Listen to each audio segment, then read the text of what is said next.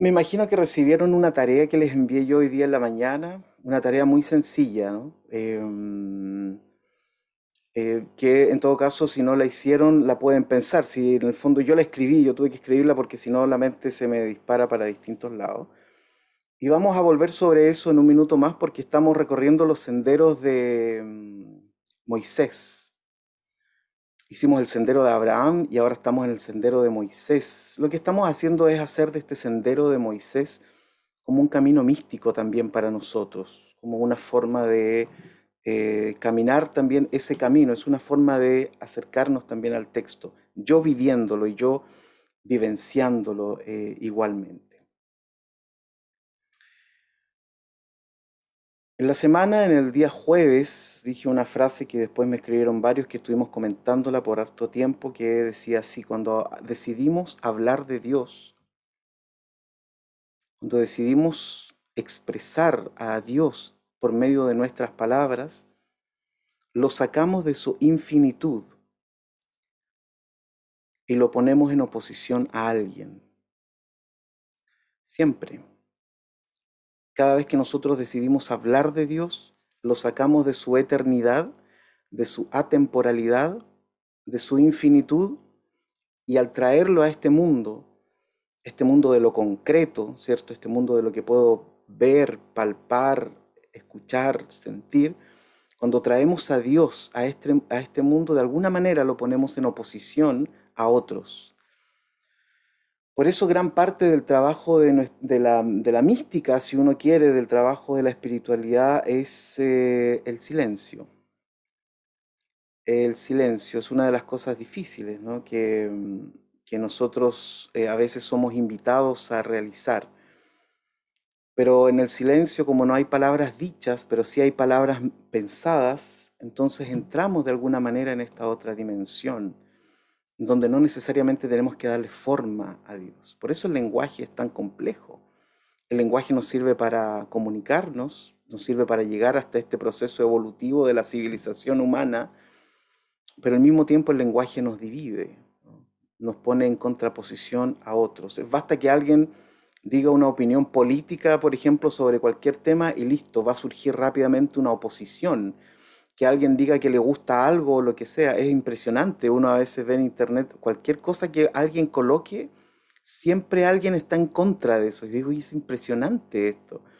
Cualquier cosa que uno escribe o cualquier cosa que yo o ustedes digan, siempre va a tener oposición. Incluso aunque lo que uno diga pueda parecer bueno, amable, digno, no importa, siempre va a haber una oposición. Y por eso cuando hablamos de Dios significa eso.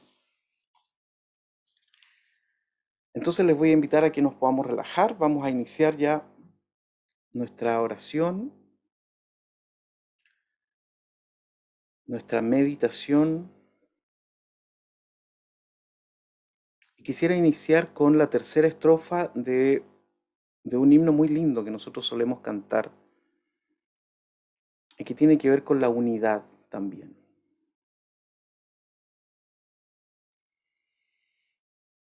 Recuerden que este es un proceso donde no empezamos a detener. Los que quieran ya pueden ir cerrando sus ojos.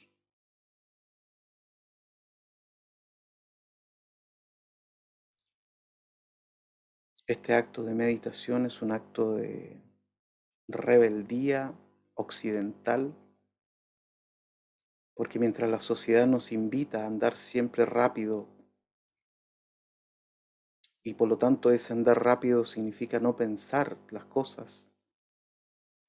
O el margen de decisión que tenemos a veces es muy corto. El, el hecho de detenernos y decir no. Necesito detenerme, necesito respirar, Necesito tomar conciencia de lo que está ocurriendo a mi alrededor. Es un acto de revolución. Es una revolución silenciosa.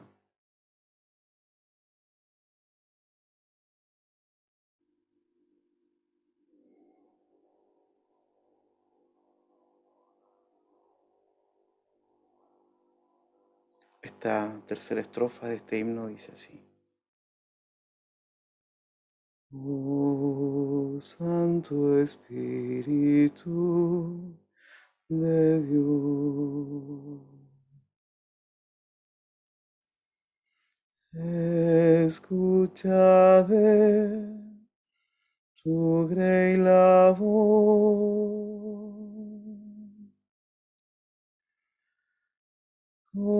Conserva en ella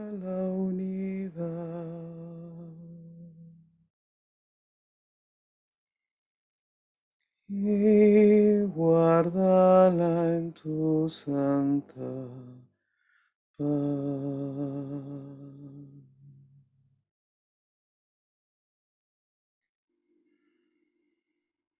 Oh Santo Espíritu de Dios,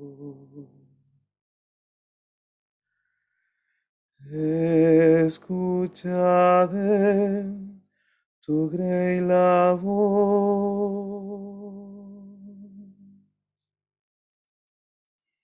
Conserva en ella la unidad.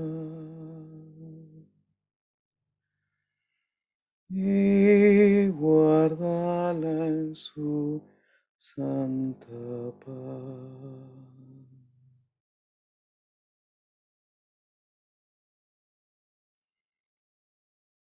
Nos mantenemos con los ojos cerrados.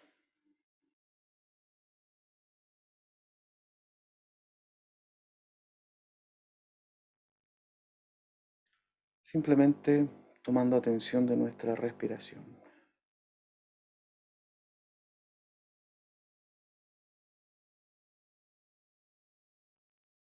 Vamos dando cuenta de los sonidos que nos rodean, si es que los hay.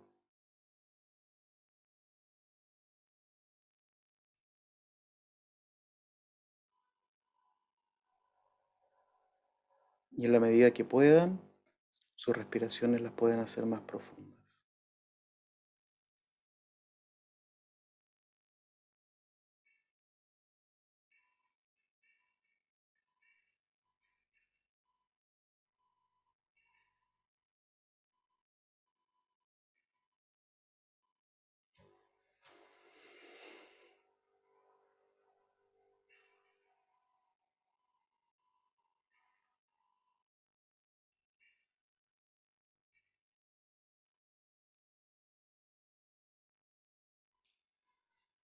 Todo este acto meditativo de respiración, de darnos cuenta de dónde estamos, implica acercarnos al templo, ¿no? Incluso hasta el día de hoy, cuando hay personas que se acercan a un templo o entran a un templo, como que de manera automática guardan silencio, caminan más lento. Incluso le decimos a los niños que no corran en el templo, porque parece que acercarse a la divinidad implica de manera prácticamente natural saber que tenemos que ir más lento, tomar conciencia,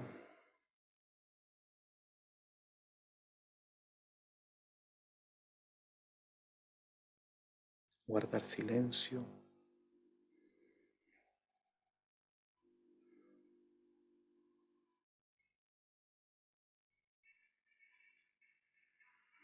No hagamos nada más que eso, solamente respiremos. Si podemos hacerlo más profundo mientras nuestro cuerpo lo permita, mejor. De paso, revisamos cómo está nuestro cuerpo, qué parte de nuestro cuerpo tiene memoria emocional y se tensa cuando dejamos de pensar en ella. Y si podemos agregar una salida de aire más lenta que la respiración, mucho mejor.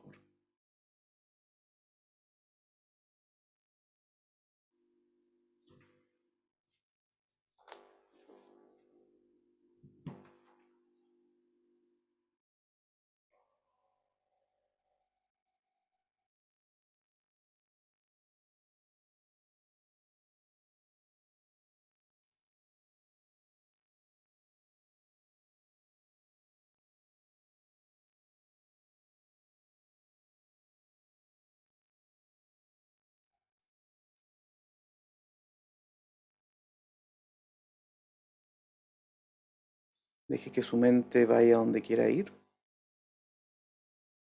Quizás ahí empiezan a aparecer esta,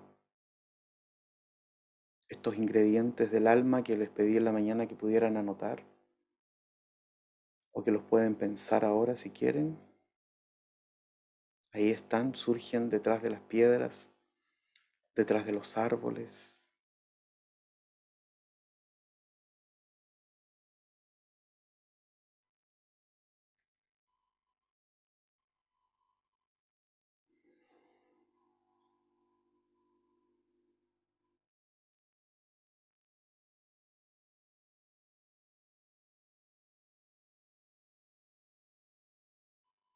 Les voy a pedir que por un minuto nos concentremos solo en nuestra respiración.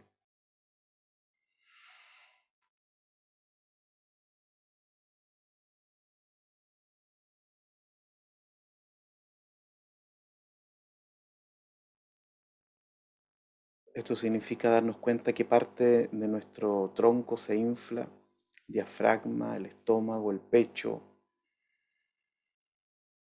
¿A dónde va a dar todo ese aire renovativo que tenemos?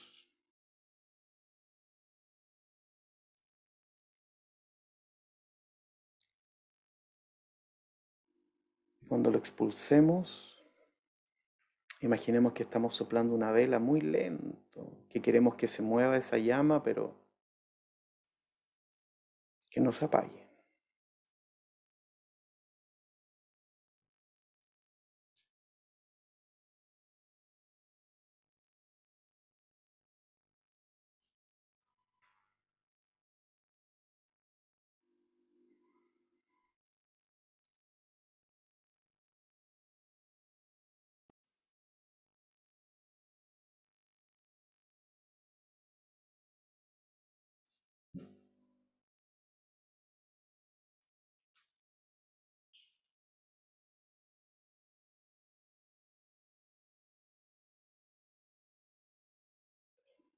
Voy a colocar una música ahora para que nos podamos concentrar mejor.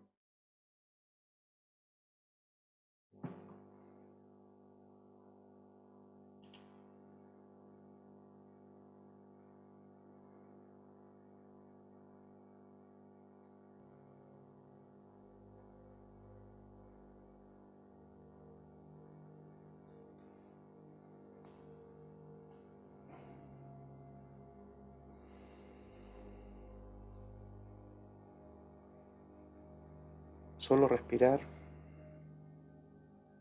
Imaginémonos que estamos como Moisés caminando por el desierto y de pronto nos sentamos en una piedra, en un tronco viejo.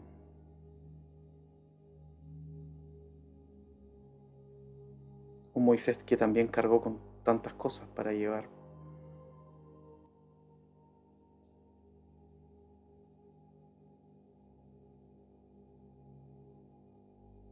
Ahora quiero pedirte que pienses en estas cosas que te di como tarea. Una, dos, tres, cuatro, cinco cosas. Las que tú quieras, que te habitan. ¿Qué significa que te habiten? Que son esas sombras que siempre están ahí que puedes terminar de ver una película entretenida, que puedes haber terminado de tomar una once rica con tu familia, pero en el momento menos esperado aparecen de nuevo.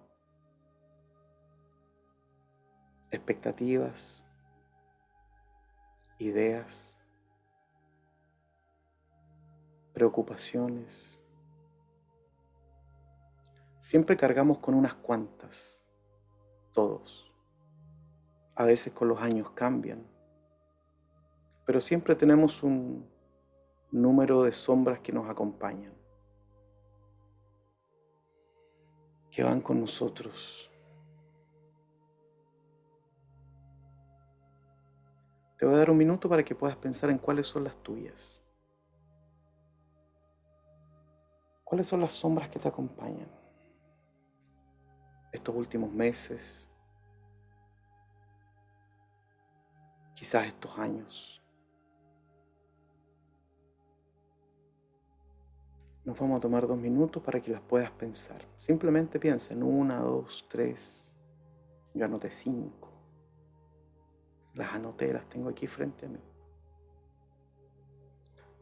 No le des ningún orden todavía, simplemente piensa en cuáles son aquellas que al final siempre vuelven, que están ahí. Tomémonos un minuto para que puedas pensar en cuáles son aquellas cinco sombras que te acompañan constantemente. Cuatro, tres, las que tú quieras.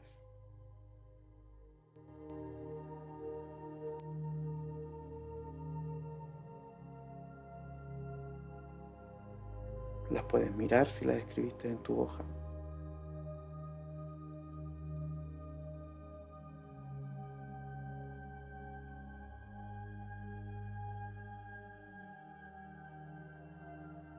Estas cinco cosas pueden ser cinco emociones, cuestiones no resueltas, conversaciones que nos dejaron un mal sabor. Imagínate que estás como Moisés sentado o sentada en el desierto y comienzas a pensar en esto. Has ido al desierto y te han acompañado estas cosas. ¿Tienen nombre siquiera?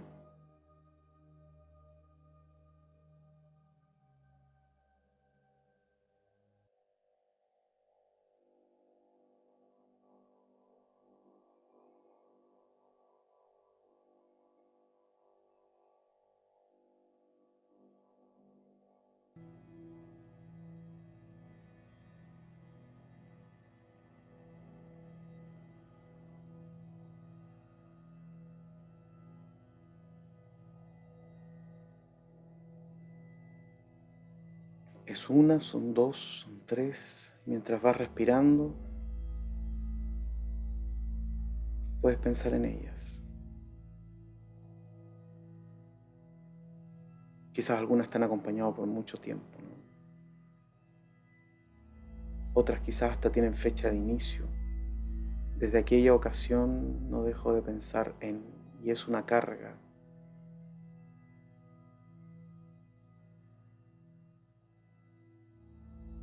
Son aquellas cosas que uno queda pensándolas sin resolver. Ya las tienes ahí en tu mente, en tu papel, anotadas, en tu mente.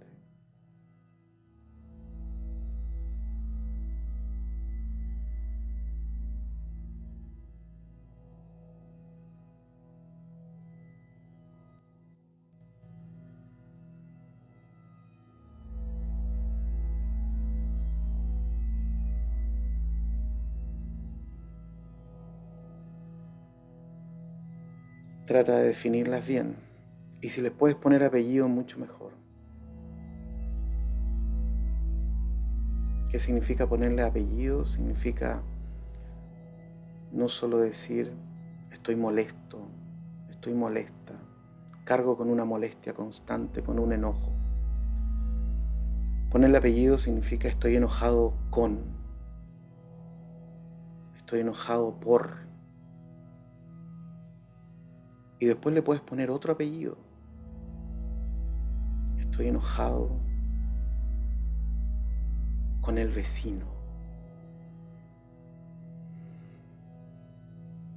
Y le puedes poner otro apellido. Estoy enojado con el vecino porque cortó un árbol que estaba en mi propiedad.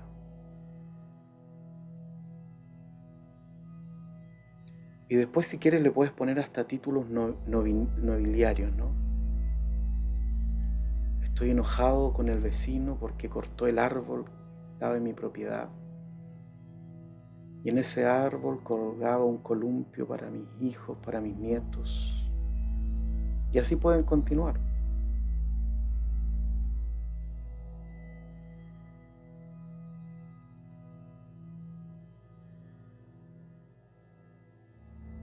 tomar un minuto para definir bien cuántas y cuáles son estas sombras que nos acompañan.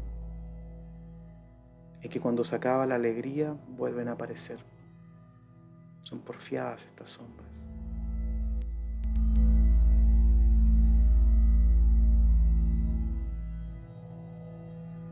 Mientras van pensando, no se olviden de respirar profundamente.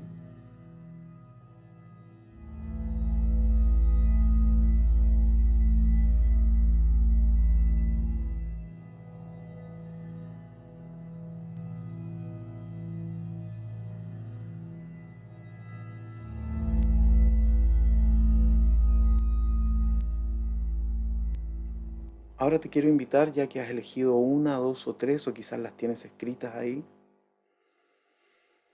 Quizás les pusiste apellido paterno, materno, títulos nobiliarios y has ido definiendo esa sombra. Te voy a pedir algo impensado. Quiero que pienses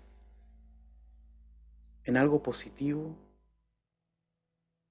que ha traído esta sombra para tu vida.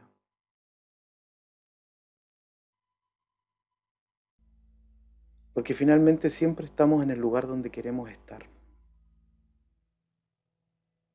El cuerpo y la mente se rodean de aquello que quieren tener. Y quizás racionalmente uno puede decir, esta sombra siempre me acompaña. Pero algo de esa sombra también tiene que ver con nosotros e incluso podemos llegar a ver algo positivo en ella.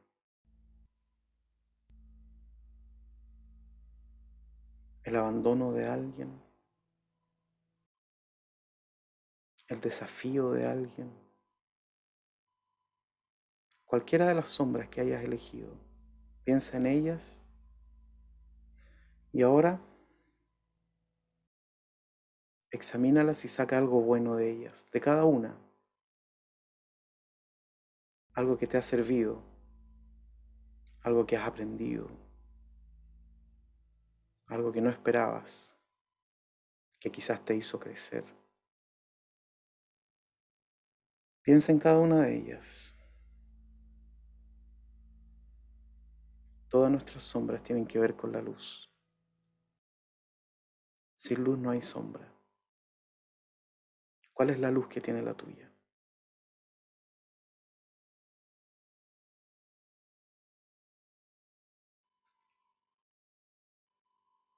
Las puedes ir revisando una por una. Quizás este vecino dijo, bueno, el árbol que cortó mi vecino finalmente estaba malo. Y quizás ya no era tiempo para colgar un columpio.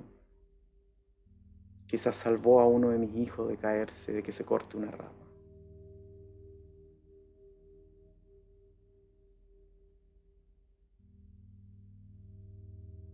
Quizás esta situación me hizo pasar al siguiente nivel.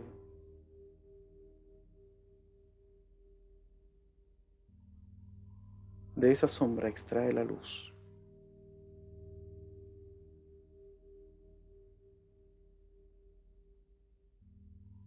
Y mientras vamos haciendo eso, cada uno, cada una puede elevar una oración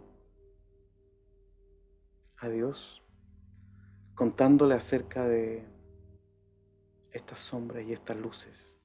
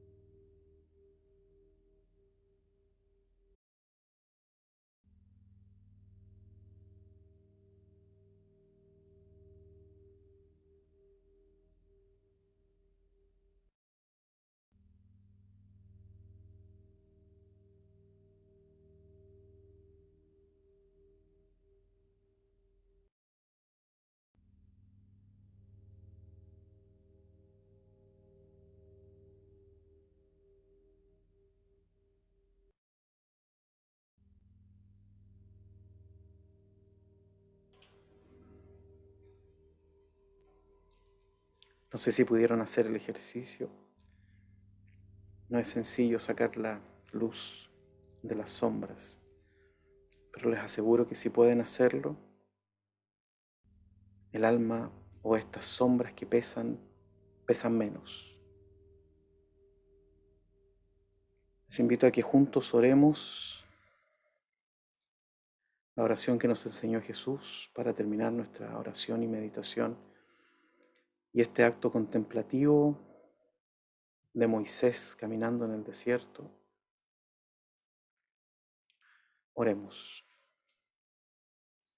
Padre nuestro, que estás en los cielos, santificado sea tu nombre. Venga a nosotros tu reino, hágase tu voluntad, así en la tierra como en el cielo. El pan nuestro de cada día, dánoslo hoy y perdónanos nuestras deudas, así como nosotros perdonamos a nuestros deudores. Y no nos dejes caer en la tentación, mas líbranos del mal, porque tuyo es el reino, el poder y la gloria, por los siglos de los siglos. Amén. Y pueden ir volviendo